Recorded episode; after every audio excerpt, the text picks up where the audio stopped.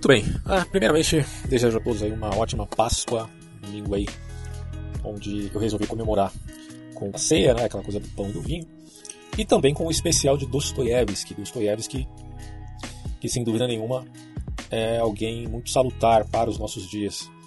Porque enquanto nós comemoramos aí a ressurreição de Cristo, né, nós devemos também trazer à realidade a ressurreição é, da dignidade humana, perdida aí por conta do reducionismo provocado pelo ressentimento de algumas pessoas, até mesmo das polarizações políticas, do niilismo galopante que a gente vive uh, no século XXI, e da banalização da morte. Né?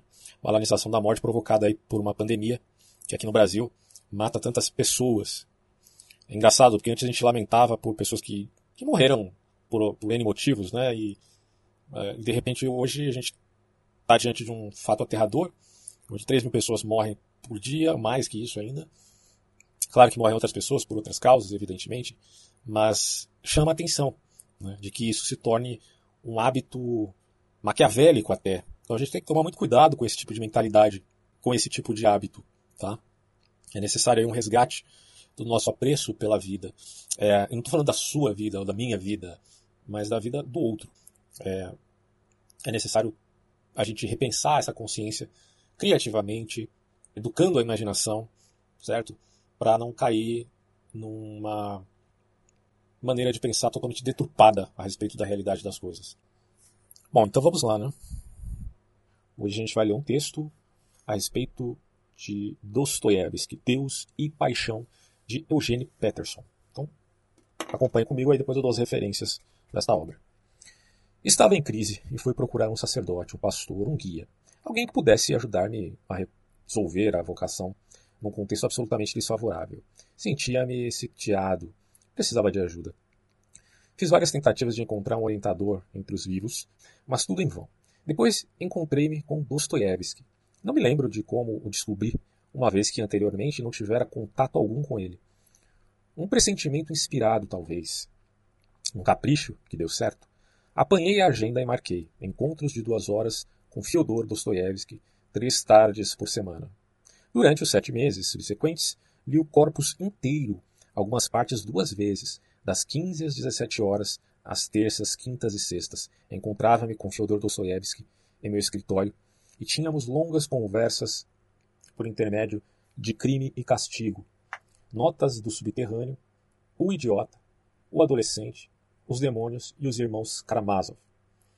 Durante todo o inverno e toda a primavera, mais um ou dois meses do verão, trancava-me no escritório e lia brochuras.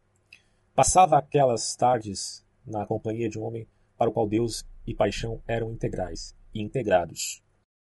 Minha crise começara com a descoberta de que eu estava num lugar onde Deus e paixão eram apenas periféricos, e dentro de mim sentia sutis, porém insistentes impulsos de deslocá-los. Mas se Deus e paixão se tornaram periféricos, eu mesmo não me tornaria quem sou. Não seria escritor, não seria pastor. Escritor e pastor eram as duas margens de uma identidade vocacional que se formara de Deus e paixão.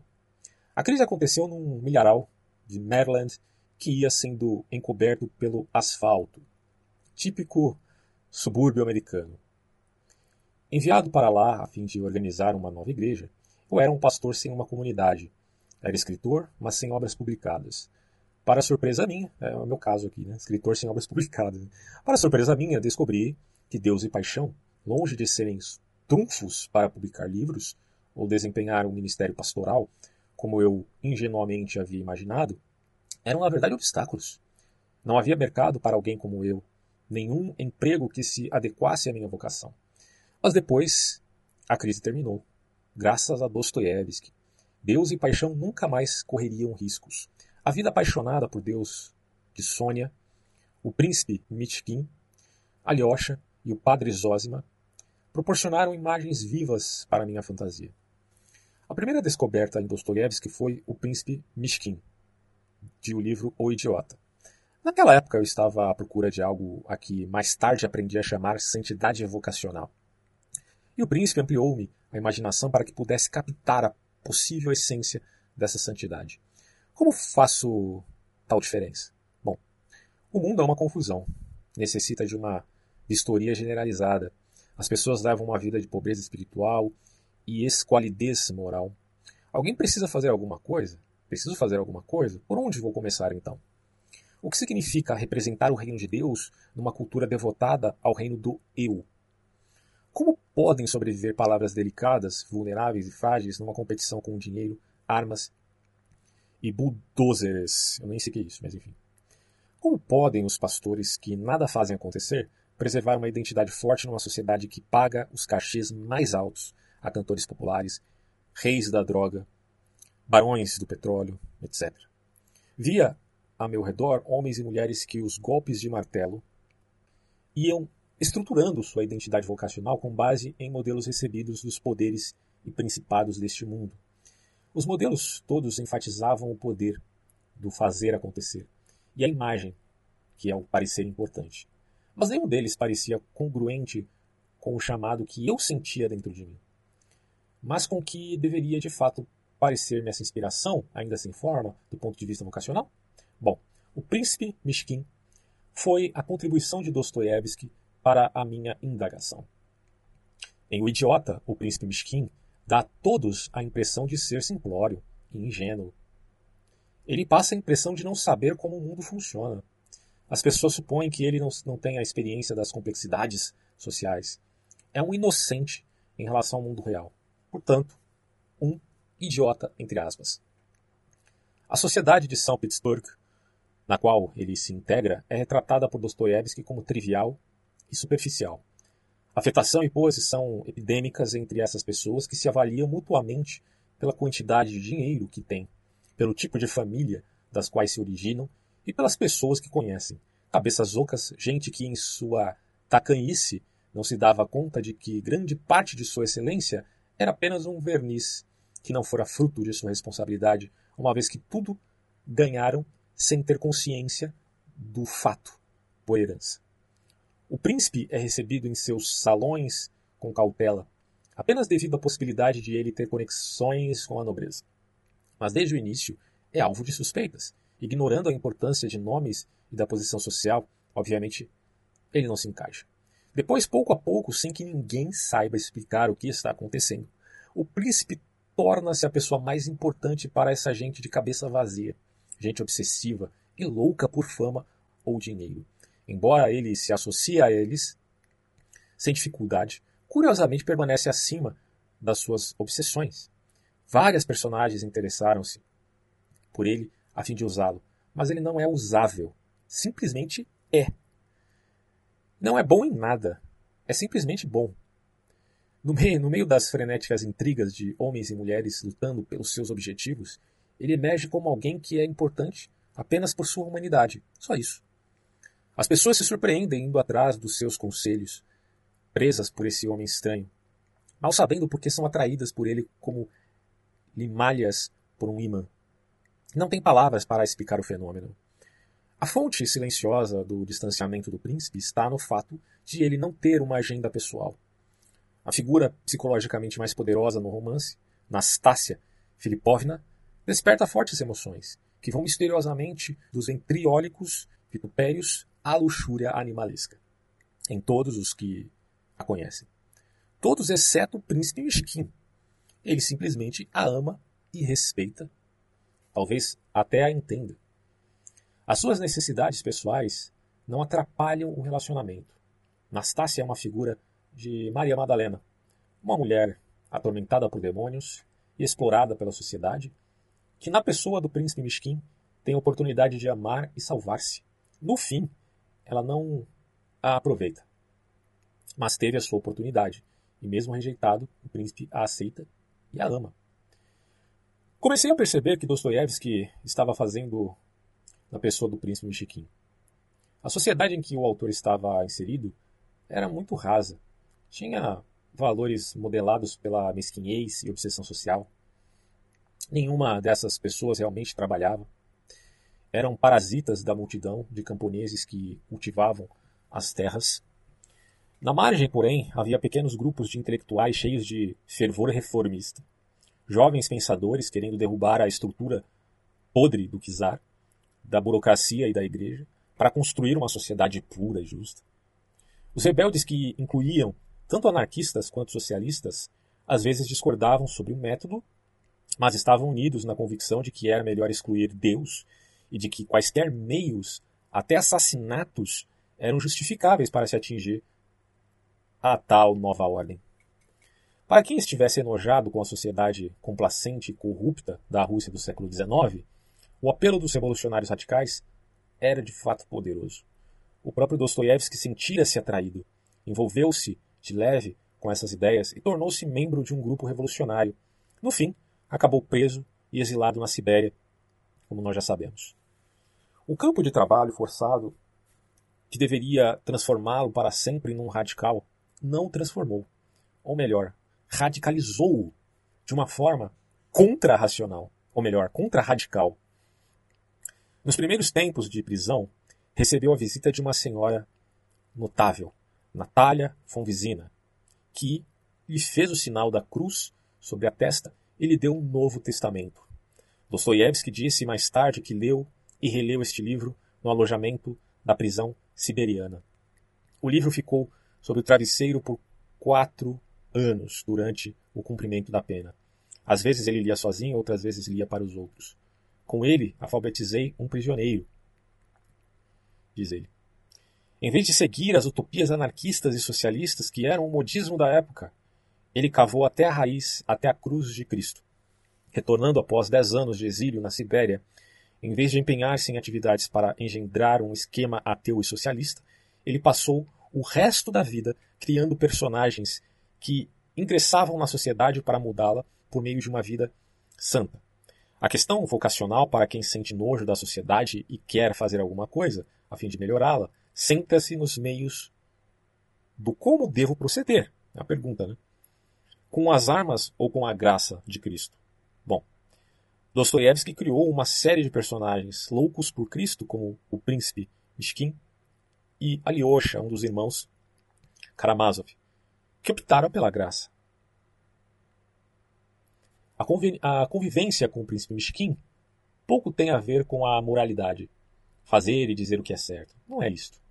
Tem a ver com a beleza e a bondade que não se podem conhecer em abstrações, uma vez que só ocorrem em pessoas que estão vivendo e amando de fato. Não podem ser observadas apenas encontradas por acaso. O príncipe propicia esse encontro. Para a maioria de nós, o desejo da beleza e do bem é uma experiência infinitamente frustrante, pois temos consciência, sobretudo, daquilo que não somos.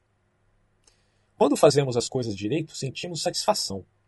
Quando somos bons, né, santos, entre aspas, santo significa separado, né, não temos consciência do fato e não sentimos nenhuma satisfação. Pelo menos não no sentido de gratificação do ego.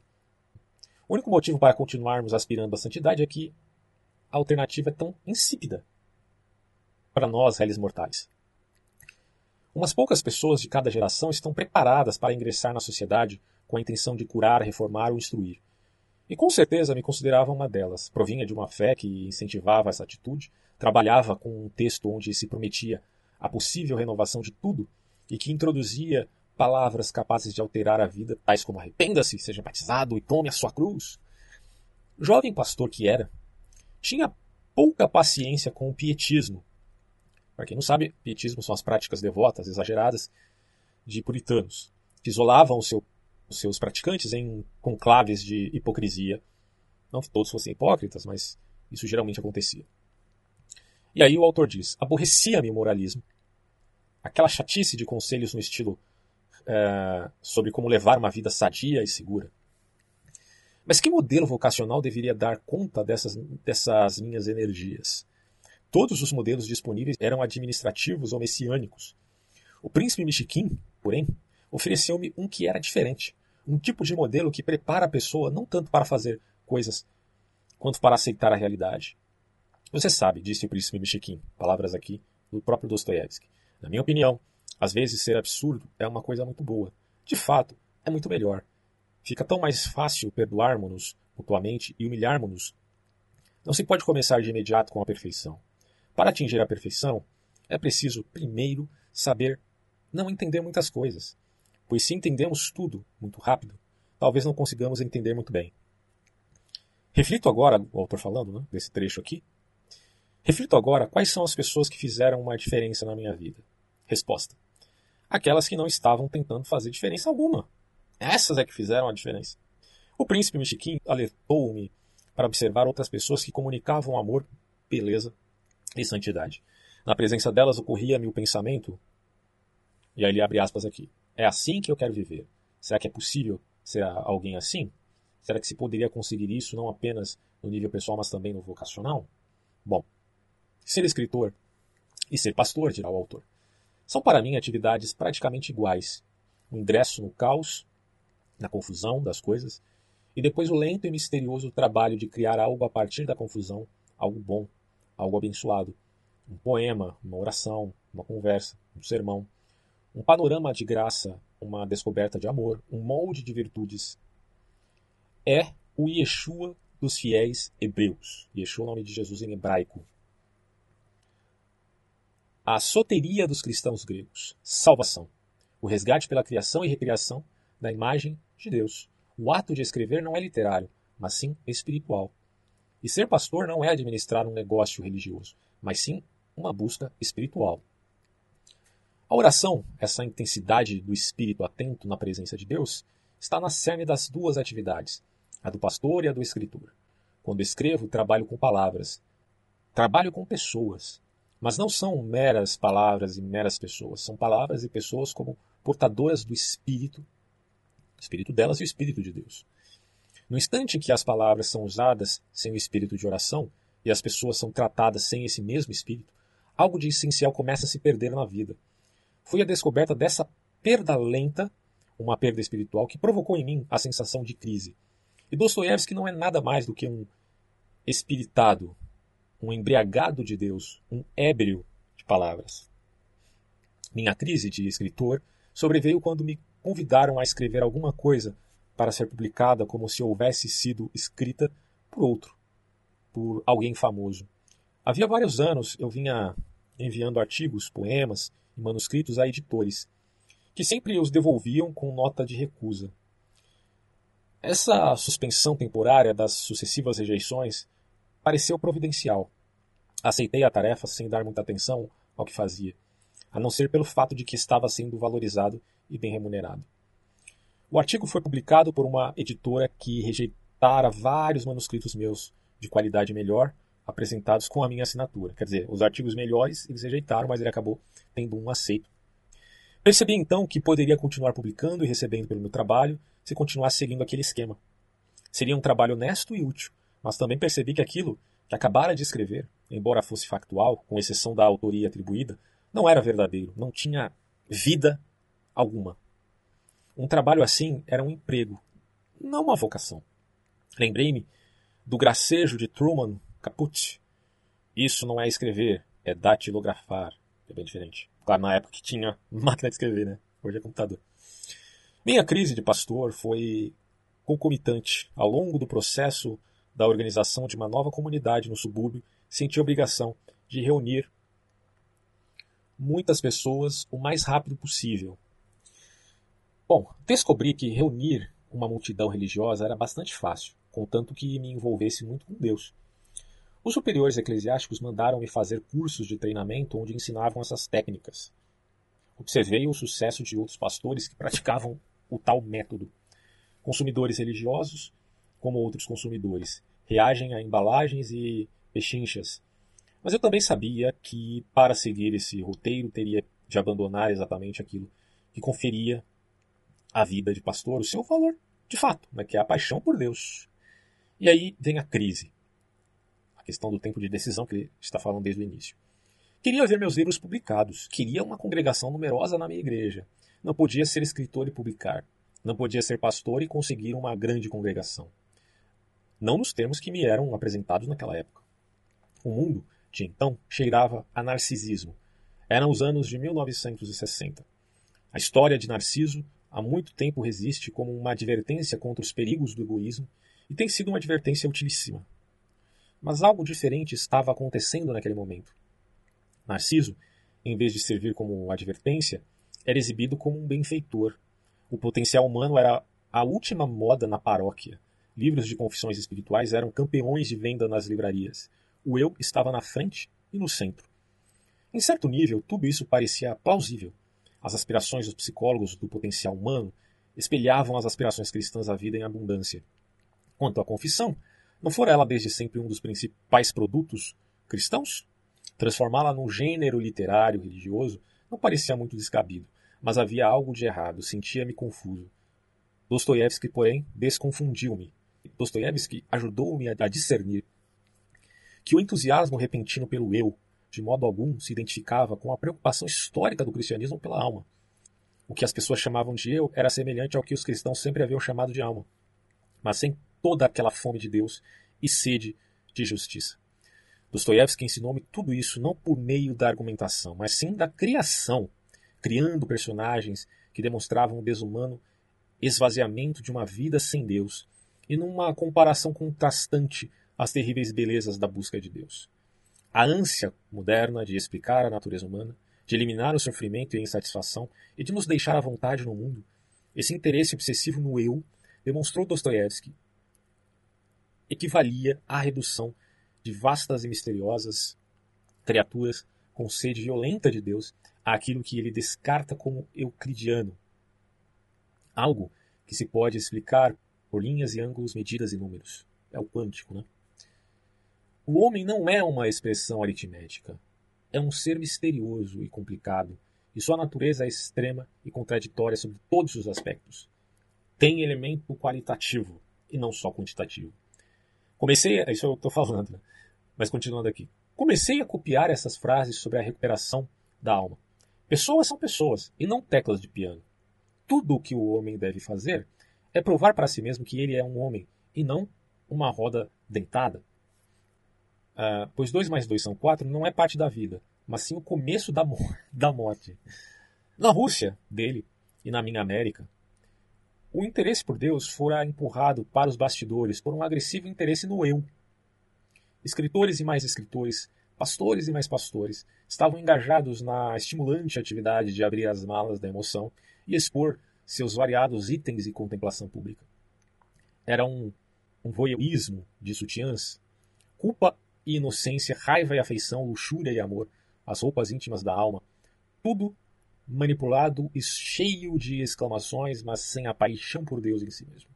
Sem nenhum abraço envolvente durante a longa luta noturna pela identidade mediante o sofrimento e oração com o Deus que sofre e ora conosco e por nós em Cristo.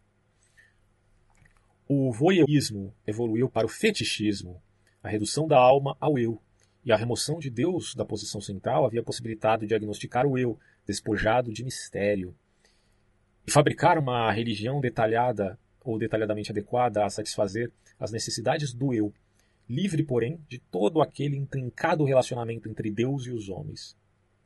O fetiche, conforme disse Ernest Becker, de modo muito sucinto na obra A Negação da Morte, é um milagre admirável, coisa que o parceiro não é. Bom, eu editei a frase de Becker da seguinte forma: A espiritualidade fetichista é um milagre admirável, coisa que Deus não é. A cultura na qual eu vinha tentando resolver o problema de minha vocação estava cegamente disposta a retalhar a grandeza inadministrável da vida. A extravagante, louca e espiritualmente ampla imersão de Dostoiévski nas profundezas do mal e do sofrimento, mas também do amor e da redenção, resgataram em mim uh, a ideia de Deus e paixão. Não seria possível dissuadir do seu uh, extravogen, do seu mau caminho e ensinar-lhe o caminho da salvação com um currículo recém-revisado da escola da igreja. Não foi frequentando um grupo de terapia que Alyosha se tornou um homem santo. Ao contrário do seu grande contemporâneo Tolstói, que estava sempre criando programas educacionais e planos de reforma para eliminar a, a pobreza, o sofrimento e a injustiça, Tolstói era meio anarquista, né? O Dostoiévski mergulhou no sofrimento, no misterioso cadinho da fé e da dúvida, e procurou à sua volta o milagre, a ressurreição dentre os mortos. Nas coisas mais sutis, digamos assim, né? eu coloco dessa forma porque é assim que eu vejo Dostoiévski. Não é o autor que disse isso, mas enfim. Não tinha interesse algum num futuro em que as pessoas fossem boas e se sentissem consoladas à custa de sua liberdade, à custa de Deus. Mas a cultura vocacional na qual eu tentava encontrar meu caminho, dirá ele, era definitivamente tostoniana. Inicialmente era Tolstói, não Dostoiévski. Os assim chamados líderes espirituais do meu tempo pressionavam fortemente as pessoas a conformar-se, ajustar-se, encaixar-se, a aceitar explicações e a reduzir-se a funções. Particularmente, eu falo aqui, né, como autor deste vídeo, um reducionismo do ser. Em todos os âmbitos, você pode reduzir o ser é, no dogmatismo, você pode reduzir o ser no cientificismo, você pode reduzir o ser na política, você pode reduzir o ser na sexualidade, você pode reduzir o ser no medo, você pode reduzir o ser em tantas coisas. Mas perde-se a potência do ser justamente quando se reduz o ser à mera potência. Né? É, porque não é como Nietzsche dizia que o homem é vontade de poder. Isso já é redução. Já é redução.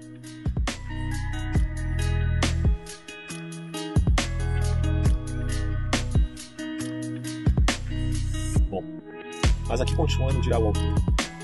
O programa, entre aspas, porque ele vai falar do calendário, olha só. Minha própria comunidade religiosa tinha o que chamava de uma agência de programas, que publicava um calendário de programas. O programa era o principal veículo do ministério. Lembro-me de como me assustei com a declaração de um pastor muito considerado na época. Depois de servir uma comunidade por cinco anos, estava transferindo-se para outra, três vezes maior. Surpreendeu-me a facilidade com que ele se mudava. Na minha ingenuidade, perguntei-lhe por que partia tão cedo. Cumpriu o que viera fazer. O meu programa está implantado e funcionando, ele disse. Programa? Aí pergunta o outro. Que tem a ver programa com espiritualidade, com criatividade, ora bolas? Programas, a meu ver, são ótimos para mentes e espíritos euclidianos, matemáticos, e são sempre importantes para questões periféricas. Mas no centro, programa, perguntei. Aí eu peguei ali falando, aí eu peguei outro romance de Dostoiévski, dessa vez o romance Os Demônios, e utilizei-o para manter uma salutar distância da mentalidade programática com seus ancestrais reformistas e propus-me, teimosamente, a suportar o mistério com Chatov. Um escritor descobre uma trama que funcionava e escreve o mesmo livro muitas e muitas vezes durante toda a vida para a grande satisfação dos seus leitores. Estes podem sentir-se versados em literatura sem ter de pensar e lidar com a verdade. É tido escritor prostituto ah, o pastor descobre um programa que funciona e o repete de igreja em igreja, para grande satisfação do seu rebanho. Os membros da igreja podem ser religiosos sem orar ou lidar com Deus. Aí ele diz: Eis aí o pastor prostituto, entre aspas. Palavras duras, mas que remontam né, o assombro desse do método ah, que se contrapõe à criatividade. O, o encontro mais assustador foi com Raskolnikov em Crime e Castigo famoso Raskolnikov, havia selecionado uma pessoa socialmente inútil para fazer uma experiência com ela. Mas que experiência é essa? Para quem conhece o livro, experiência de assassinato, literalmente. Não poderia fazer diferença alguma para ninguém se a velha, diria Raskolnikov, uma prestamista, estivesse viva ou morta, pois ela não tinha absolutamente nenhuma utilidade para quem quer que fosse ou para coisa alguma. Ela era uma parasita, pensou ele, que vivia à custa dos pobres. Raskolnikov, enfim, matou-a. É engraçado, né? Quantas Raskolnikovs a gente não vê na sociedade brasileira atual? Muitos, muitos. É só você ligar a televisão num programa do Datena, por exemplo. Muitos Raskolnikovs. É claro que no caso de Raskolnikov foi uma questão de experimento social, né? No Brasil é geralmente a coisa mais passional, mas às vezes acontece também uma loucura como essa. Bom, e depois, para sua surpresa, a existência dele foi afetada até a raiz. Ela, a mulher, fazia diferença. A inútil, entre aspas, inútil mulher, tinha poder espiritual simplesmente por ser uma pessoa humana. A mera existência de um ser humano contém majestade suficiente para abalar o chão em que pisamos com terror desconcertante. E não importa se esse ser humano tem alguma anomalia de nascença, como a gente vê na Índia, o fato é este ser o que, o que simplesmente é em sua estrutura intrínseca, um ser humano. Raskolnikov acordou para tomar consciência de profundezas e alturas espirituais com que jamais havia sonhado. De repente, chocado com a constatação, me vi como Raskolnikov, não exatamente pelo assassinato, mas pela experiência com palavras no papel e com membros na igreja, manipulando-os como se eu fosse Deus para ver o que poderia fazer acontecer. Jogava com palavras no papel para ver que efeito poderia ter. Jogava com pessoas nos bancos da igreja, procurando a melhor combinação. Né? É uma espécie de manipulação do rebanho. Reduzia palavras a seus significados de dicionário. Reduzia pessoas ao valor de sua contribuição financeira. Vai uma palavra contra o abuso da teologia da prosperidade pregada por essas igrejas brasileiras aí. A facilidade com palavras e a facilidade com pessoas apresentavam um perigo comum, a soberba do insolente desrespeito. Um dos sucessores de Raskolnikov, Joseph Stalin, disse certa vez: o papel pode aguentar qualquer coisa que nele se escreva. O mesmo acontece com membros da igreja, dirá o pastor aqui, cheios de fetiches e viciados em ídolos. Ah, revi os meus passos. Como chegar ao mundo de Raskolnikov? Como chegar a pensar de modo tão irreverente sobre as pessoas que me cercavam? Eu morava num típico subúrbio, o que não me agradava muito. A plantação de milho para a qual eu me mudara ia sendo engolida por chácaras e asfalto dia após dia. As pessoas que se juntavam para adorar a Deus sob a minha liderança não tinham raízes nem cultura eram cristãos apenas na superfície. Não liam livros, não discutiam ideias. Todo o espírito parecia ter se ecoado das suas vidas, substituído por um monte de clichês e estereótipos, títulos e modas adquiridos em liquidação, diga-se de passagem. A frase de Dostoiévski acertou o alvo, porém, quando ele disse: As pessoas parecem aguadas, passam correndo e esfuziantes por nós todos os dias, mas numa espécie de estado diluído. Fecha aspas. Era uma cultura de Maria Mole, esponjosa e sem substância, sem ideia, sem ideias a explorar, sem o estimulante fogo do espírito. Subúrbios aguados. Para mim, o cenário era novo. Eu crescia numa cidadezinha de, em Montana e frequentava escolas na cidade portuária em Seattle, Nova York, e também Baltimore. Na cidadezinha do oeste, praticamente todo mundo tinha uma natureza tridimensional, a qual como cracas grudavam-se anedotas. Naquelas cidades encontrei a fertilização intercultural de asiáticos, europeus, africanos, mas agora todos eram ou estavam rapidamente ficando iguais. Eu tinha 30 anos de idade e nunca havia experimentado essa insipidez, essa disposição de homogeneizar-se no consumismo passivo. Não fazia ideia de que uma sociedade inteira pudesse ser moldada pelas imagens de comerciais. Parece que eu vivera sob muita proteção. Os experimentos de Pavlov, aquela coisa aí do, do estímulo e resposta, né?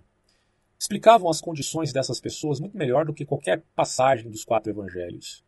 Estavam condicionadas a reagir ao estímulo do preço independentemente da necessidade do artigo oferecido, com a mesma eficiência com que os cães de Pavlov foram treinados a salivar ao toque do sino, independentemente da fome. Essas eram as pessoas em prol das quais eu orava e escrevia, pessoas cujos espíritos se haviam aposentado cedo, cujas mentes haviam sido barradas junto à porta, espiritualmente lobotomizada do subúrbio. Naquela tediosa chatice, perdi o respeito por aqueles seres anêmicos. Essas pessoas que se reuniam comigo no culto a cada semana tinham ideias tão mesquinhas de si mesmas, vivendo numa cultura de lanches rápidos, vinham à igreja para uma ajuda religiosa rápida. Passando a semana inteira com elas, eu corria o perigo de reduzi-las, na minha cabeça, ao conceito que fazia de si mesmas. Mas então, então, Dostoiévski, que viveu numa sociedade quase idêntica à minha, e que nós hoje vivemos no Brasil também, repreendeu-me. Embora mostrasse a maior aversão à cultura em si, ele recusava-se a aceitar como verdadeiras as novas provas que as pessoas apresentavam de si mesmas, e nadava por baixo da superfície daquelas vidas. Ali nas profundezas descobria fogo, paixão e o próprio Deus. Dostoiévski as fazia aparecer novamente na sua grandeza, fazia aquelas pessoas aparecerem novamente na grandeza outrora perdida, vastas em suas aspirações, pecados e glórias. Sempre um contraste, né? Os Karamazov, por exemplo, do livro Irmãos Karamazov, tão grandes, tão russos, ele mostrou-me como olhar com calma e cuidado para essas famílias, até ver Karamazov em todas as famílias. Treinou-me as antenas para captar os sinais abafados de espiritualidade na desnaturada linguagem das suas conversas. Descobri intrigas trágicas e episódios cômicos obras em curso por tudo ao redor. Eu vivia num mundo cheio de espiritualidade. Não havia nenhuma pessoa comum ali. Minha tarefa agora era orar e escrever, consciente dessas torrenciais energias e potenciais dispersos entre as pessoas que não tinham consciência de tê-los dentro de si. Por engano, foram induzidos a tomar como verdade a versão que as pessoas apresentavam de si mesmas, mas não era verdade. Suas vidas tinham sido niveladas e cobertas com asfalto. Assim como acontecera com a atenuação e o achatamento dessas colinas, até recentemente verdades e onduladas. Mas a superfície, visível, era uma camada de 5 centímetros. Se eu trabalhasse na superfície que me apresentavam, terminaria cometendo crimes raskolnikovianos por ignorância. Crimes entre aspas, não que ele fosse cometer crime, mas ele trataria as pessoas a lá Raskolnikov, por ignorância e desrespeito para com aqueles magníficos seres que haviam sido criados à imagem e semelhança de Deus. Ainda que isso não se parecesse para ele naquela circunstância. E aí ele diz: Moderei-me e me arrependi. Agora, quando me encontro com pessoas sem graça, começo a inseri-las num dos romances para ver o que Dostoiévski faria com elas. Em breve, as dimensões mais profundas aparecem, a fome e sedes eternas, e no fundo, Deus. Passei a encontrar uma criatividade de Mozart nos adolescentes e tragédias dignas de Sófocles nas pessoas de meia idade. A banalidade era uma máscara. Olha, vou repetir isso, é muito interessante. A banalidade na vida dessas pessoas é uma máscara, porque elas são uma grandeza infindável. Bastava um olhar firme e demorado para descobrir nesse milharal que ia desaparecendo dramas suficientes para me acompanhar pela vida toda. Um dia, topei com uma frase de Calbart, que comparava os métodos do livro de Gênesis com o romance de Dostoiévski.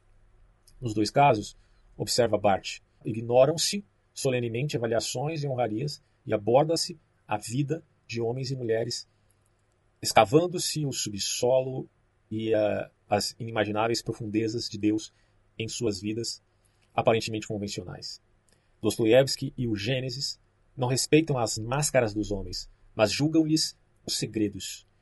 Enxergam além do que os próprios homens e mulheres representam ser e distinguem o que eles são do que não são. Vêm, usando termos de Paulo, a sua justiça considerada como o divino com tudo e não como um divino portanto, como perdão e não como um imprimatur conferido àquilo que pensam ser. Dostoiévski teve a boa sorte, sorte que foi legada a todos os seus leitores, juntar tudo no seu último romance, Os Irmãos Karamazov. Não se trata absolutamente de uma obra refinada. Nada do que Dostoiévski escreveu ou viveu foi refinado. Todavia, apresenta a exuberância das grandes potencialidades da alma. Friedrich Bunker, escritor e ministro, chamava-o de, aí ele vai citar aqui as palavras desse autor, essa grande caldeirada fervente em forma de livro. É digressivo e esparramado, contendo um número exagerado de personagens, é longo demais e, contudo, é um livro que, simplesmente por Dostoiévski, nele deixar espaço para tudo que aparece, é visitado aqui e acolá, talvez por nada menos do que o próprio Espírito Santo, tornando-se assim, pelo que eu percebo, um romance menos sobre uma experiência religiosa do que um romance cuja leitura constitui uma experiência religiosa. De Deus, tanto na sua presença subterrânea quanto na sua aterradora ausência. A dialética entre presença e ausência de Deus é comum à vida e é comum ao romance dos Dostoiévski, que é um quadro da vida. Há um momento fulgurante nesse último romance, quando Alyosha experiencia um tipo de bem-aventurança que integra todo o seu ser, sua alma em êxtase incontido, almejava a liberdade e o espaço ilimitado. A arcada do céu, cravejada de estrelas de brilho suave, estendia-se ampla e vasta sobre ele. Do zênite, do horizonte, a Via Láctea estendia os braços indefinidos através do céu. A noite fresca, parada, silenciosa, envolvia a terra. As torres brancas e as cúpulas douradas da catedral luzia contra o céu de safira. As esplêndidas flores outonais nos canteiros junto à casa dormiam, esperando o amanhecer. O silêncio da terra parecia misturar-se com o silêncio dos céus. O mistério da Terra estabeleceu um contato com o mistério das estrelas. Alyosha parou, contemplou e de repente atirou-se ao chão sobre a Terra. Ele não sabia por que a abraçava. Não teria sabido explicar para si mesmo por que sentia aquela vontade irresistível de beijá-la, beijá-la toda.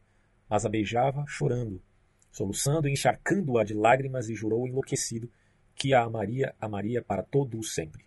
Irrigada a terra com as lágrimas de tua alegria, e ama essas lágrimas. A frase ecoava em sua alma. Por que motivo chorava? Chorava em êxtase, por causa daquelas estrelas que estavam brilhando para ele das profundezas do espaço, e ele não se envergonhava daquele êxtase. Era como se os fios daqueles inumeráveis mundos de Deus de repente se juntassem em sua própria alma, e ela tremia toda ao entrar em contato com outros mundos.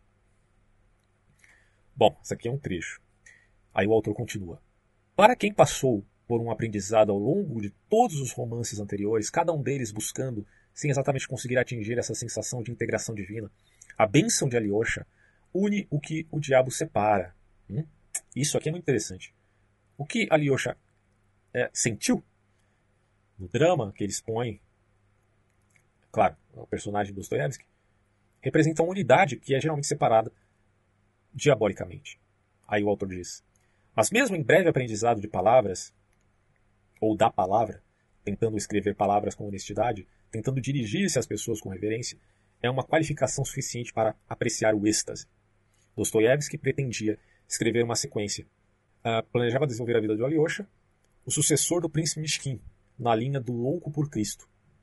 Jesus Freak. na fase adulta da santidade vocacional. Mas não a escreveu. Veio a falecer dois meses depois de concluir Os Irmãos Karamazov, né, que é um clássico da humanidade, meu Deus do céu, né? Que bom que ele concluiu. Uh, talvez não tivesse feito nenhuma diferença, né? Esse, é, esse, tipo de trabalho nunca estará completo, afinal de contas. A melhor das hipóteses, aí ele está falando da, da, segunda parte né, que Dostoevsky pretende escrever. A melhor das hipóteses, plantamos sementes, depois morremos e esperamos a ressurreição dentre os mortos. A epígrafe bíblica de Os Irmãos Karamazov diz: Digo-lhes verdadeiramente que se o grão de trigo não cair na terra e não morrer, continuará ele só, mas se morrer, dará muito fruto. Dostoiévski, semeador de sementes, seis romances seminais repousam numa estante no meu escritório tudo o que sobrou da vida dele, que ainda faz diferença na minha vida, e que é sintetizada na ideia de Deus e paixão.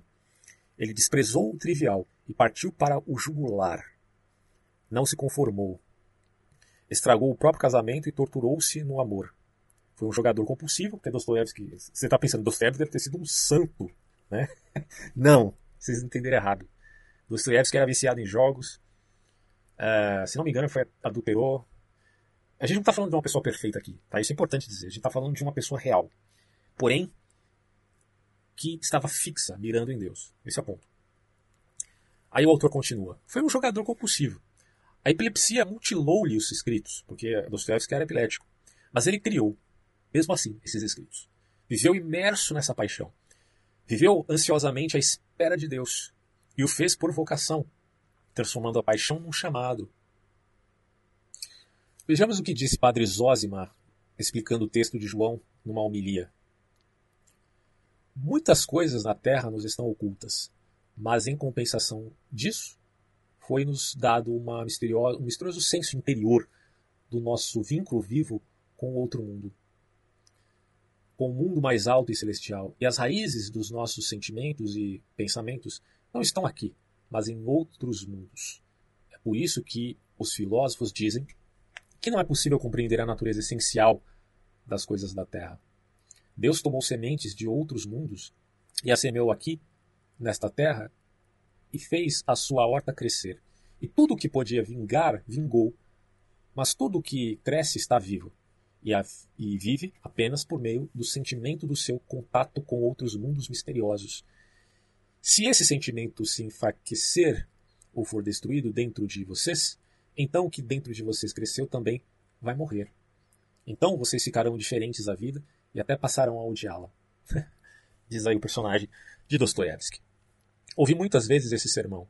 Ele continua fazendo o seu trabalho, mandando-me de volta para o solo do lápis e paróquia da minha vocação, diz o autor. Para mim, a escrivaninha. onde tento juntar honestamente palavra com palavra para as minhas rondas paroquiais, onde pretendo dar piedosamente um passo atrás do outro. E aí ele vai dar aqui a, a sua dica de como começar a ler Dostoiévski. Ele vai dizer o seguinte: Crime e Castigo é, na minha opinião, o ponto de partida. Tem uma trama mais nítida e pouquíssimos personagens, o que, o que torna o romance acessível a novos leitores. Depois vai direto para as alturas de Os Irmãos Karamazov, que é caótico e esparramado, mas simplesmente ferve de criatividade espiritual.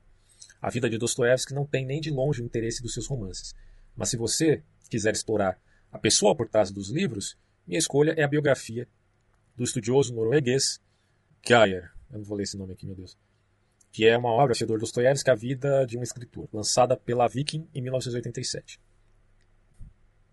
Bom, é isso, né? Então, acho que já é o suficiente. Uh, esse é um dos capítulos da obra. O nome da obra é muito mais que palavras. Como os mestres da literatura influenciaram escritores cristãos. Então, recomendo o livro.